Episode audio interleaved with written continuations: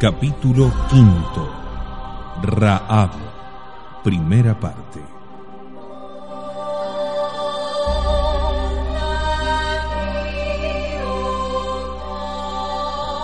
Fray Plácido esa noche tuvo un sueño que truncó la campana del hermano Pánfilo.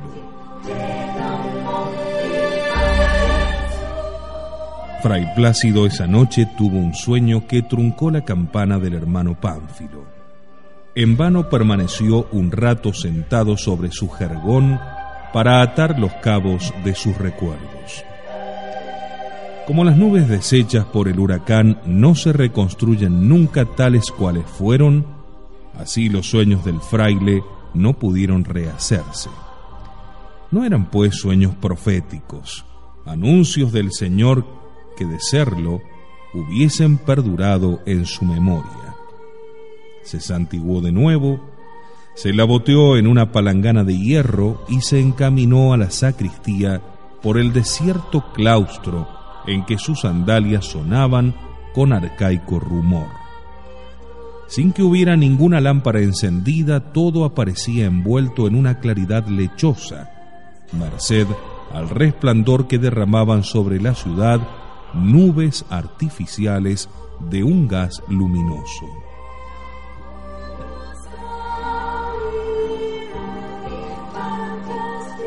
A esa hora el hermano Pánfilo preparaba sobre la ancha mesa de la sacristía los ornamentos sagrados para la primera misa, que debía comenzar al filo de la medianoche. En el movedizo arenal del mundo, cuyas instituciones se extinguían o se transformaban, solamente la Iglesia católica, con sus dogmas eternos y su liturgia milenaria, permanecía impasible. Una verdadera torre de piedra en mitad del desierto. Cada uno de los ornamentos, la dorada casulla, el alba flotante de cándida tela, la estola, el manípulo, todas aquellas prendas de que le revestía la mano arrugada y temblorosa del sacristán, eran idénticas a las usadas desde siglos y siglos por otros sacerdotes. Y las oraciones con que acompañaba cada gesto venían repitiéndose por millones de bocas desde la más remota antigüedad.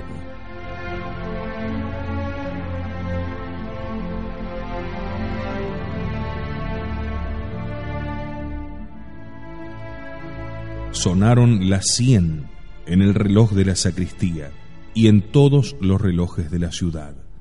Conforme al nuevo uso, dividíase el día en cien horas de cien minutos cada una, y era cada minuto poco más de ocho segundos de los antiguos, el espacio de una jaculatoria. Pero los relojes no las anunciaban por campanadas, que habría sido difícil de contar, sino por voces que una radio lanzaba a los aires. Fray Plácido, revestido ya y precedido de un monaguillo soñoliento, llegó al altar de San José, donde todo conservábase igual desde por lo menos tres siglos.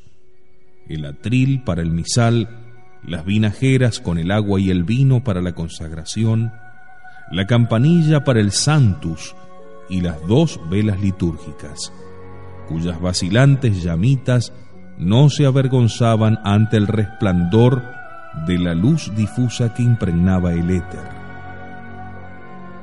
Los fieles llenaban la anchurosa nave del templo y muchos se agrupaban alrededor del confesionario del otro fraile del convento recién elegido superior fray Simón de Samaría, que confesaba desde las doce de la noche hasta las dos, hora de su misa. La pequeña comunidad de los gregorianos, algo más de media docena de individuos, estaba orgullosa de él y esperaba que su fama prodigiosa despertaría las vocaciones que la orden necesitaba urgentemente para no extinguirse.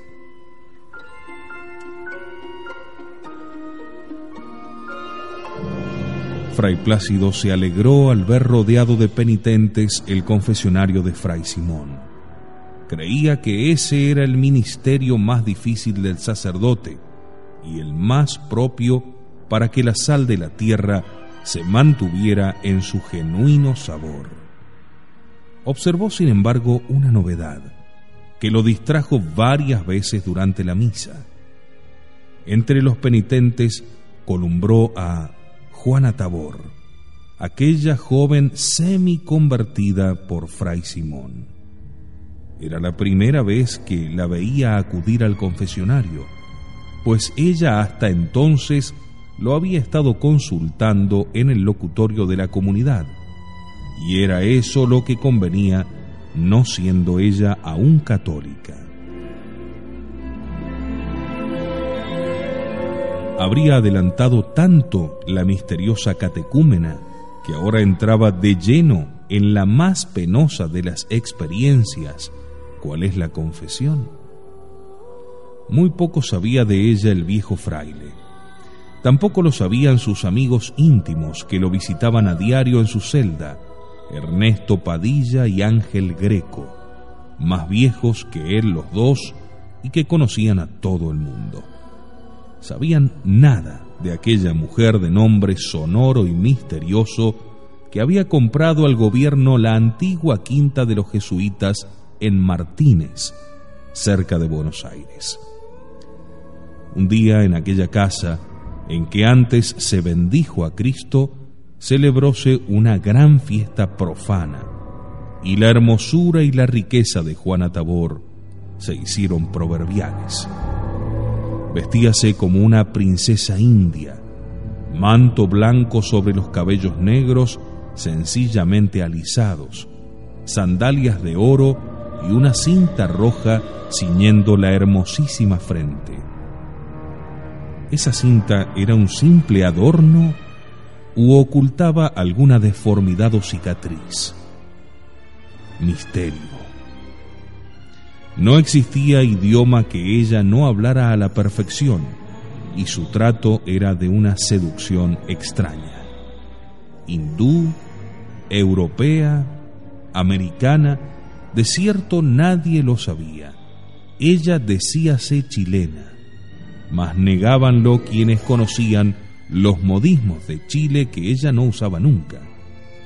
Aunque su tipo era caucásico, había en sus ojos un dejo de la raza amarilla, rasgo inexplicable y exquisito que dulcificaba el resplandor demasiado altivo de sus facciones.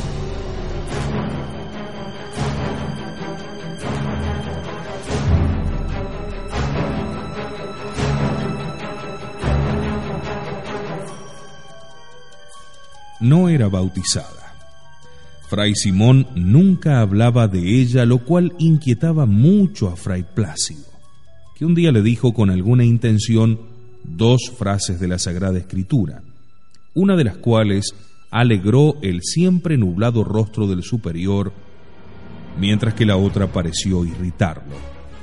Y fue la primera aquella respuesta del Señor cuando los fariseos le reprocharon su familiaridad con los pecadores, si un hombre tiene cien ovejas y una de ellas se descarría, ¿no dejará a las noventa y nueve en la dehesa para ir al monte en busca de la extraviada? Al mismo Fray Plácido no sabía por qué, después de haber citado las palabras del divino Jesús, Hijo de María, le vinieron a la mente otras del otro Jesús, el sombrío hijo de Sirach, y fue el amargo versículo del eclesiástico que dice, Toda malicia es pequeña comparada con la malicia de la mujer. Hmm. Era por ventura una prevención, un aviso para que desconfiase de la bellísima Juana Tabor. Algo antes de la medianoche, cuando Fray Plácido iba en su misa por el ofertorio, una preciosa autoavioneta plateada que no halló lugar libre para aterrizar en la, en la vecina Plaza Stalin, se decidió a posarse como una paloma sobre el techo de la iglesia.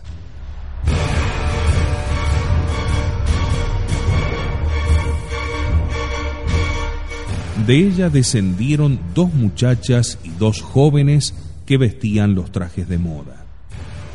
Es oportuno advertir que a pesar de las infinitas revoluciones hechas para terminar con las clases sociales, las gentes en las cercanías del año 2000 seguían agrupándose en clases conforme a sus gustos, a sus envidias, a sus costumbres, especialmente la envidia, a la cual se le diera en tiempos de Marx el nombre científico de lucha de clases.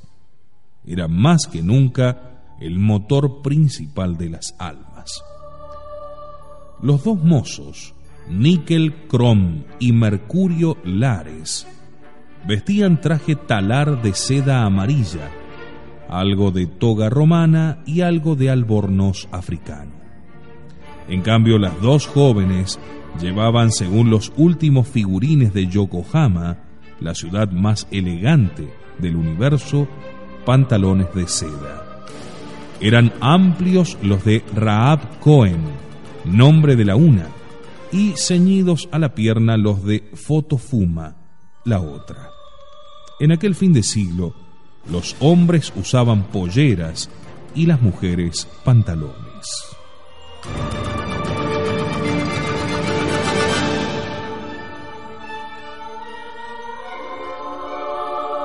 Las dos muchachas vestían además elegantísimas blusas de cuero rojo sin mangas, lo que permitía verles en el brazo derecho un poco arriba del codo, marcado a fuego, el número 666. La azotea dispuesta para el aterrizaje de los aviones estaba iluminada por una fosforescencia opalina, cien veces más intensa que la de la luna en el plenilunio y sin la dureza de la cruda luz del sol. Tal resultado se obtenía arrojando torrentes de un gas ozonizado que se mantenía entre los 100 y 150 metros, formando como un toldo blanco y unido. Ese gas, electrizado a distancia, producía tan maravillosa claridad que las personas acabaron por no echar de menos la luz del sol.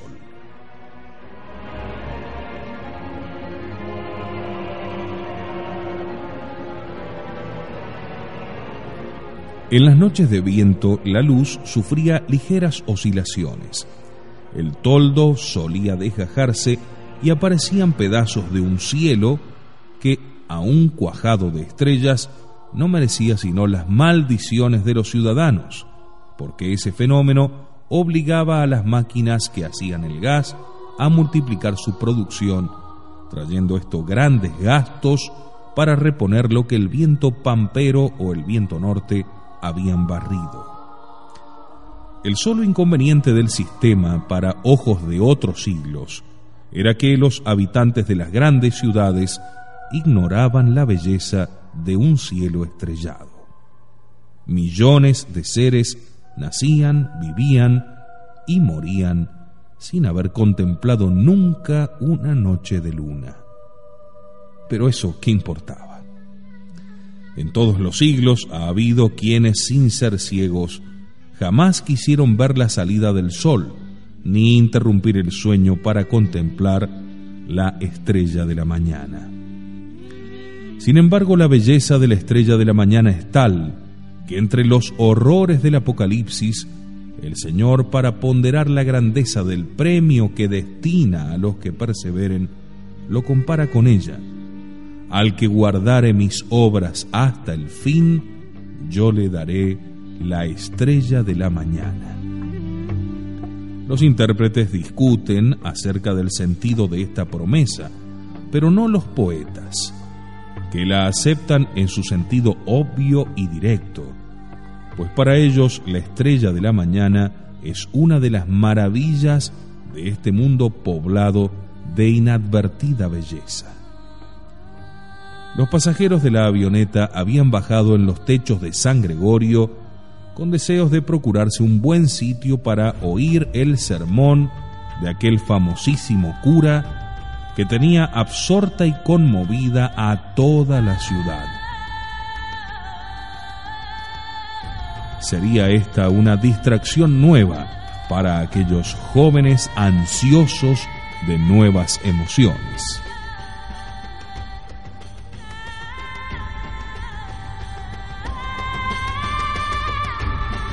Raab recorrió la azotea buscando cómo descender hasta el atrio y halló una escalera de ladrillos que por una parte conducía al campanario y por la otra al coro y otras dependencias del convento.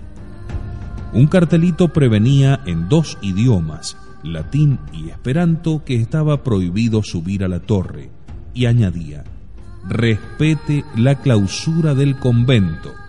Para bajar a la calle, siga la escalera. La muchacha miró el cartel e hizo un mohín.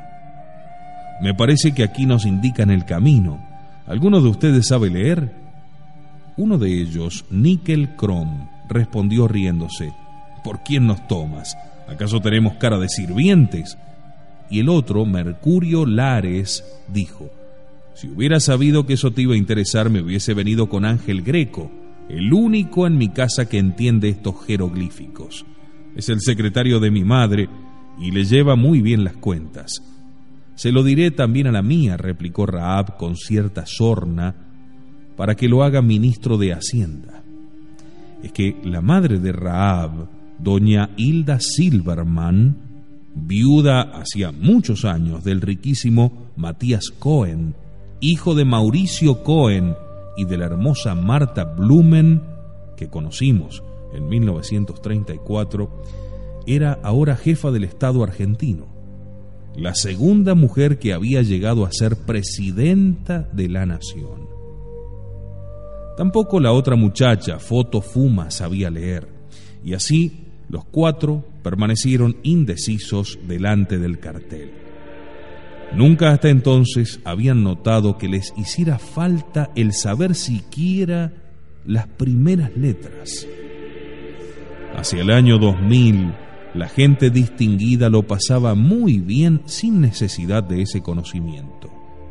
El cinematógrafo hablado y los radioteléfonos de bolsillo habían reemplazado totalmente los libros y hasta las revistas de crímenes y chistes, postrer refugio de la imprenta. La vida había perdido su hondura. Se vivía a lo largo de los días, a lo ancho de los placeres o de las pasiones, pero nadie gustaba de quedarse a solas con su pensamiento ni con su corazón, ni menos con su conciencia.